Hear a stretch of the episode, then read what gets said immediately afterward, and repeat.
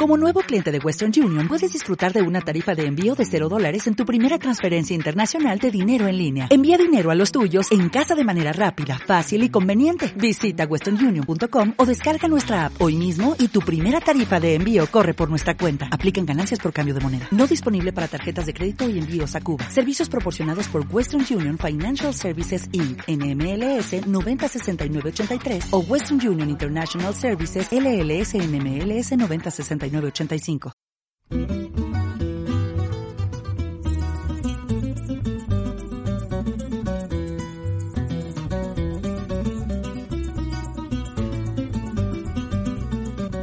Esto es Rompiendo Paradigmas. Una mirada crítica y certera de la realidad venezolana con Andrés de la Chiesa.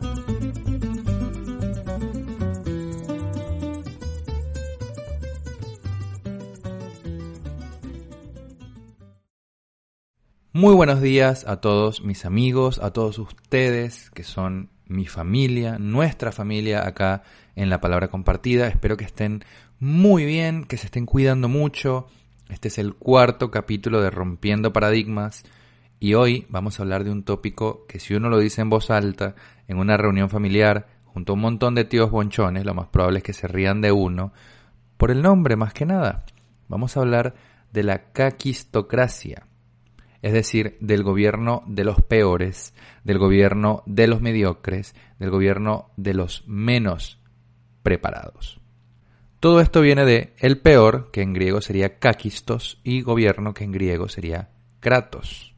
Como detalle curioso les cuento además que en la Grecia clásica, o mejor dicho, en la Confederación Helénica, no existía este concepto ni este nombre, el nombre es muy reciente, y se lo debemos de hecho a un filósofo y profesor italiano llamado Michelangelo Bovero y escogió el nombre con muy buen tino porque etimológicamente kakistos es muy relativo a otra palabra griega, kakos, que significa vil, incapaz, perverso, innoble. Y como ya se imaginarán, una kakistocracia está conformada por gente incompetente, por gente poco calificada, por gente inepta, corrupta e incluso cínica. Y además tiene la particularidad, como la tiene todo vicio, de que pica y se extiende. A diferencia de las virtudes que se ganan y se aprenden con esfuerzo, los vicios funcionan un poco como el cáncer, ¿no? Se expanden, se replican muy rápidamente, se enquistan y entonces es muy difícil acabar con ellos. Quienes conforman un gobierno caquistocrático son parásitos del resto de la sociedad, son parásitos de la gente decente, consumen recursos pero no producen nada a cambio. No hay allí una relación siquiera simbiótica es únicamente consumición de recursos, es únicamente parasitismo. De manera que aquellos que cumplen con estos vicios, porque esto es la inversión absoluta de la normalidad, de los valores y del buen juicio, aquellos que son viciosos, corruptos, infames, son premiados por los sistemas caquistocráticos, simple y llanamente porque son los que mantienen a flote ese sistema. Imagínense ustedes a un hombre honrado en una institución, en un cuerpo de gobierno, en una comisaría, en medio de un grupo de corruptos y de mafiosos. Imagínenselo. Inmediatamente se le ve como un problema, como un escollo. Hoy vamos a hablar pues de todo eso y de cómo una de las cualidades fundamentales de esta suerte de sistema mediocre y decadente es la de extenderse y expresarse en cada una de sus partes. En un órgano tan pequeño y tan, tan, tan poco notable como, no sé, la vesícula, por más que la vesícula cumple una función muy específica, pero no es un órgano al que le solemos dar mucha importancia, eh, recreen, jugueteen con, con la idea de que aparece de pronto un cáncer, es una vesícula cancerosa, y ese cáncer estalla en una violenta metástasis, que se extiende hasta los huesos del cuerpo, que se mezcla con la sangre, y de pronto el organismo entero falla, y falla por la replicación descontrolada e infinita de las células, no por disipación, sino por expansión, por generación constante. Esa, es la paradoja del cáncer, que te mata por exceso de vida. Con la caquistocracia pasa algo parecido. Es un exceso de antivalores, de vicios, que crecen exponencialmente y que infectan incluso a personas normalmente, habitualmente, honradas. Y la consecuencia de todo esto, lamentablemente, es la dependencia de los ciudadanos honrados, porque en todo gobierno de mediocres, que no tiene por qué ser necesariamente una dictadura, Hay una tendencia, al parecer generalizada, a pretender que lo que se le entrega a la ciudadanía son favores, son prebendas. Entonces, los habitantes del territorio, no digo ciudadanos porque ya ustedes conocen mi concepto de ciudadanía, se convierten o en rehenes o en clientes. La mediocridad atrapa, engulle. Como no tolera la excelencia, la desprecia y la ataca. Y si la gente honesta, decente, excelente no hace algo para frenarla, no crea mecanismos para evitarla, no forma instituciones para contenerla, está condenada a ser atrapada y a ser engullida. Por supuesto, si miramos el caso venezolano, nos vamos a dar cuenta de que la mediocridad, la criminalidad, la impunidad, que deberían ser excepciones a una serie de reglas generalizadas de convivencia, son en realidad la regla, son la ley. La ley en Venezuela es esa especie de estado pseudoanárquico en donde cada quien hace lo que le da la gana. Y mientras peor persona sea, mientras menos empático sea y por lo tanto más psicopático, mejor le va. Les voy a dar dos ejemplos bien cercanos. El otro día tuve que ir a la Embajada de Venezuela en Argentina a realizar unos trámites consulares, ¿no? Fundamentalmente renovar mi prórroga, que en cualquier circunstancia o situación normal no es más que un trámite, pero que en Venezuela o fuera de Venezuela, en lo que son sus legaciones, embajadas, consulados, etc., es más bien lo que diríamos un calvario. Y me encuentro con que ya era la tercera semana seguida de ausencia laboral de los trabajadores de la embajada. Quienes conocen la embajada de Venezuela en Argentina, quienes conocen a sus funcionarios, saben el nivel de profesionalismo, y lo digo entre comillas, que ahí se maneja. Saben el nivel de disciplina y de compromiso, también entre comillas, que ahí se maneja. Y saben, en un contexto como el actual, en donde ya se eliminó la cuarentena obligatoria, que el hecho de que estén tomándose supuestamente tres semanas, cuatro, o hasta nuevo aviso, que es lo que aparecía en la entrada de la embajada, para sanitizar algo que no hicieron durante los nueve meses de cuarentena obligatoria, sanitizar, no es otra cosa que una excusa para no trabajar. El parasitismo, el coro de sueldos sin mover el más mínimo dedo, la viveza absurda y decadente de los funcionarios de rango superior, por, lo general de rango superior, a veces de rango medio, porque no voy a incluirlos a todos, más en un país en donde la mayoría de los venezolanos, por obligación o por necesidad, son funcionarios públicos, son empleados públicos, pero saben a quiénes me refiero. Ese parasitismo y esa certeza del vicio son un ejemplo del cáncer de la caquistocracia. El embajador de Venezuela en Argentina es un hombre acusado de corrupción, acusado de malversación de fondos, acusado de manejos oscuros en su relación con el kirchnerismo argentino. Ese es el embajador. Venezuela tiene en sus legaciones de todo, de todo el mundo, a mafiosos, a corruptos, a malandros, a extupamaros. Nosotros pasamos de ser el país que tuvo ministros plenipotenciarios, a jefes de delegación, a encargados de negocios, a agregados culturales, que ya hoy no puede hablarse de cultura, de alta cultura, de ningún modo en ninguna embajada en Venezuela, como César Súmeta, como Caracholo Parra Pérez, como Diógenes Escalante, como Uslar Pietri, hacer esto el hazme reír del mundo a nivel diplomático. El ejemplo internacional más vivo y más notable de la podredumbre moral, de la podredumbre cultural. El hecho en cuestión es que en la embajada no están trabajando y no se sabe cuándo van a trabajar. Y yo en la fila tuve la oportunidad de conversar con algunas personas y había casos que te rompían el alma había, por ejemplo, una señora que con su hija necesitaba en carácter de urgencia que le entregaran su prórroga, que estaba impresa o que está impresa desde hace más de cinco meses, porque en Venezuela su marido, el papá de la muchacha, se está muriendo de COVID. Se está muriendo. Y como ese caso muchos otros. Y la embajada no da mecanismos y la embajada no da herramientas y no da recursos siquiera para resolver los casos extraordinarios. Entonces los venezolanos en Argentina son huérfanos. Huérfanos. Nos, lo que debería ser territorio nacional, lo que debería ser un espacio de contención, de entendimiento, de comprensión para quienes se han visto obligados a irse, a desarraigarse por culpa de los dirigentes, a quienes estos funcionarios sirven y rinden pleitesía, no es otra cosa que el lugar más anti-venezolano que puede existir. Los consulados y las embajadas de Venezuela en el extranjero son territorio anti-venezolano. Porque esta gente no solo no tiene empatía, no solo es indisciplinada, corrupta e irresponsable, además de antipatiquísima, sino que lo único que tienen es la cédula y la ciudadanía de Venezuela, porque venezolanos no son. Esa gente no puede ser venezolana, no debería siquiera ser venezolana, porque es infame. Es infame que se tenga en esa situación de orfandad y de abandono a miles de venezolanos, miles. Acá son casi 200.000, si es que no se pasó ya el número, y la mayoría es gente sobrecalificada, y la mayoría es gente honrada que ha venido a trabajar. Estoy seguro que lo mismo ha sucedido en otros países, y estoy seguro que los, los, venezolanos en España, los venezolanos en Miami, los venezolanos en Houston, los venezolanos en Oakland, deben de haber vivido un calvario parecido. ¿Y saben qué es lo peor de todo esto? Que esa gente honrada, que esa gente calificada, vive todo esto, sufre todo esto y dirige su rabia, su impotencia, bien entendida, comprensible incluso, hacia la misma Venezuela. Porque siente que Venezuela no ha sido otra cosa en su vida que puros obstáculos, que puros escollos. Y yo los entiendo. Pienso que habría que reenfocar esa ira contenida y esa frustración que yo también tengo. Pienso eso, pero los entiendo.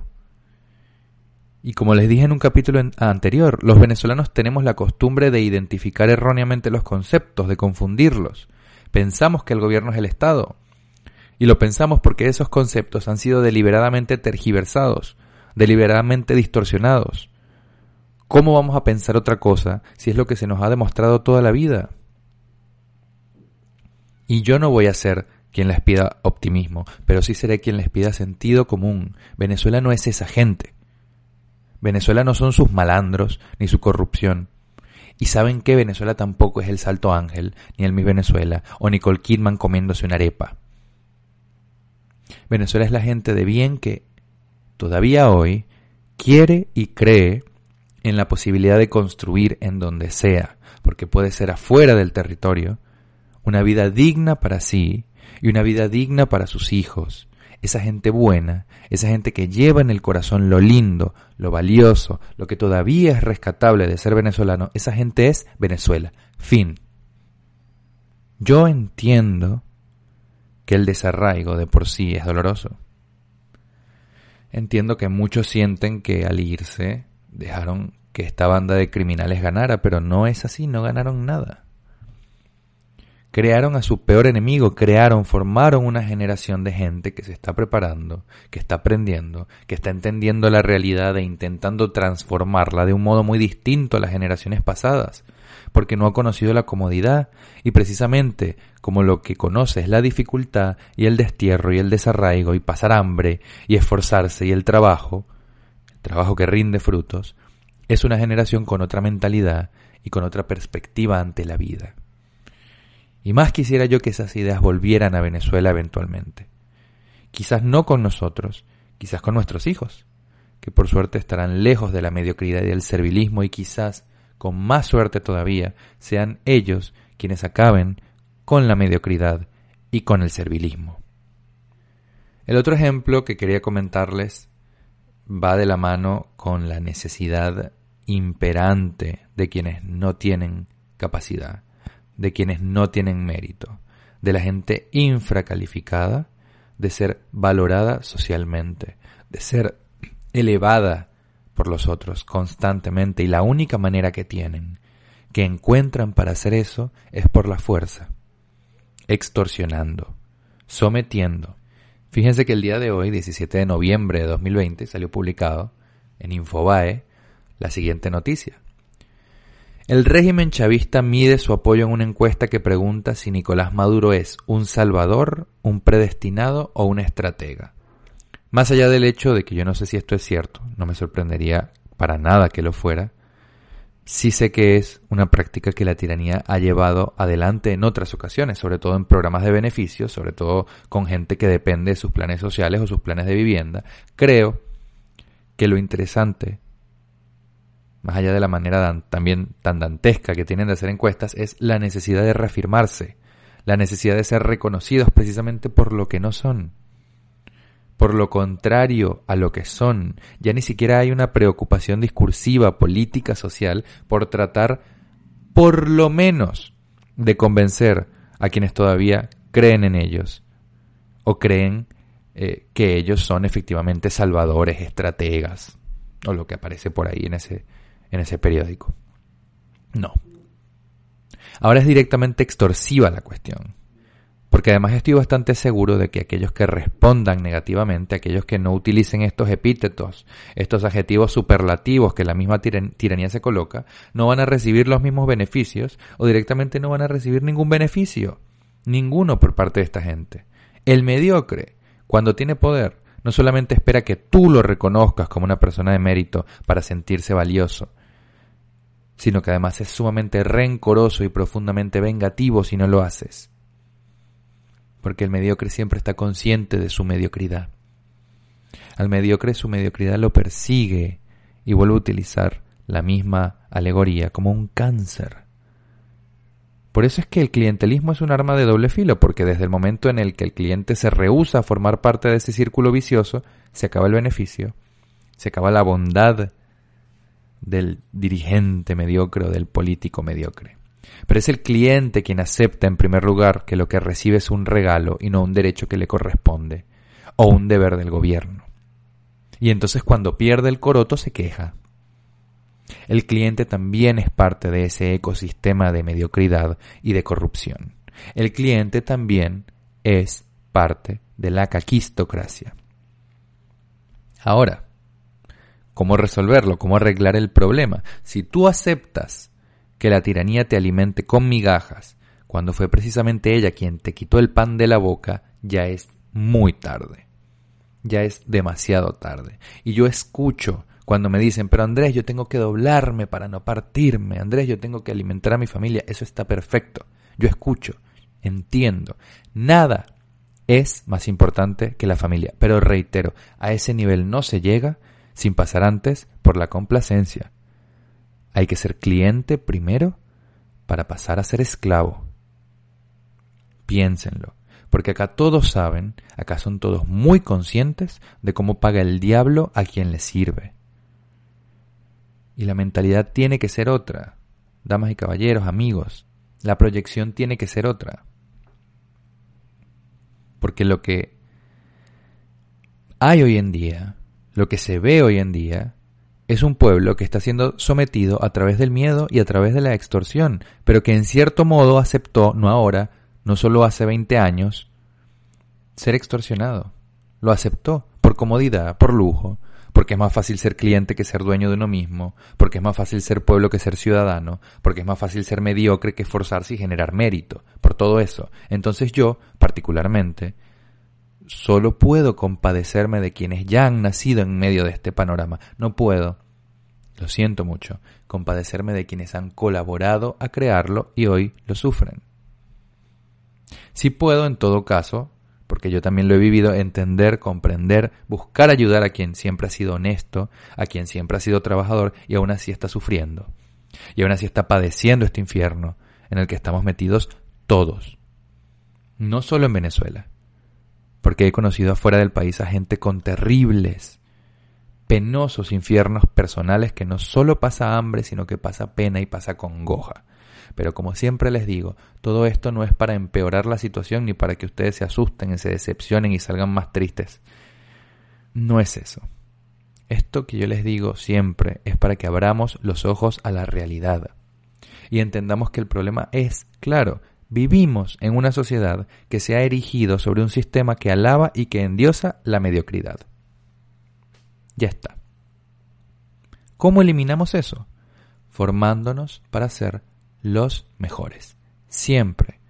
En lo que sea que hagamos y formando a quienes nos rodean, a nuestros hijos, a nuestros hermanos, a nuestros padres, para que lo sean también en lo que sea que hagan en lo profesional, en lo moral, en lo cultural. Venezuela se está haciendo de nuevo, Venezuela está construyéndose nuevamente o está por lo menos en la disyuntiva, en la, en la línea difusa en donde las cosas se hacen y se construyen. Y hay gente muy capacitada. Y hay una gran probabilidad de éxito si esa gente capacitada abre la cabeza a los grandes problemas fundamentales de nuestra sociedad. Si esa gente, si todos estos millones de seres humanos dicen no rotundamente a la mediocridad y sí con fuerza, con energía, a la educación, a la honradez, al estudio, al mérito, al trabajo, al esfuerzo, a la disciplina, a la bondad, a la dignidad, la mitad del camino está hecho.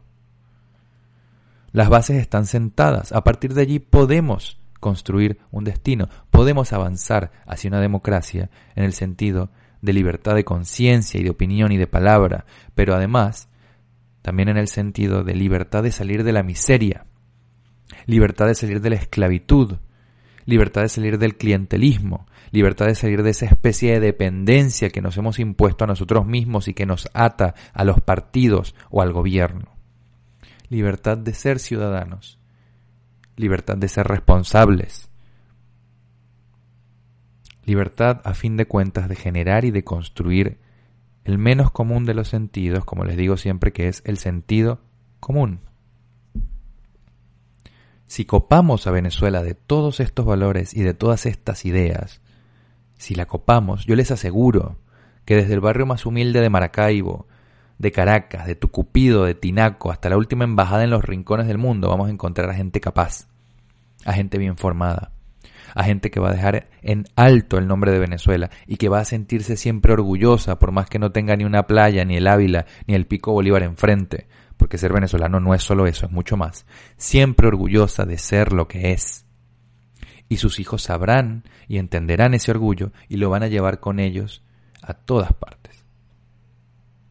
Tenemos una oportunidad única en la historia, a través de la diáspora y a través del destierro, de aprender a ser humildes, de aprender a ser trabajadores, de sacarnos de la cabeza la idea de que la riqueza es una cosa que nos viene dada porque sí, de sacarnos de la cabeza esa especie de rentismo mental en el que hemos venido sumiéndonos desde hace casi un siglo, de aprender que es con disciplina, con sacrificio y con esfuerzo que las cosas se ganan. El desarraigo y el destierro son tristes, lo sé, pero son también una oportunidad de oro para aprender, para aprender a ver la vida de otra manera, para experimentar la vida de otro modo y entender por fin que es el esfuerzo sostenido y el mérito honrado de la gente lo que hace a un país. Y ese país, que puede o no estar sobre ese territorio que da hacia el Caribe y del cual surgen enormes selvas y grandiosas montañas, ese país va a existir siempre, con todas sus instituciones, siempre, con todos sus valores, siempre, porque va a estar en el corazón de la gente que lo quiere. Nos vemos la próxima.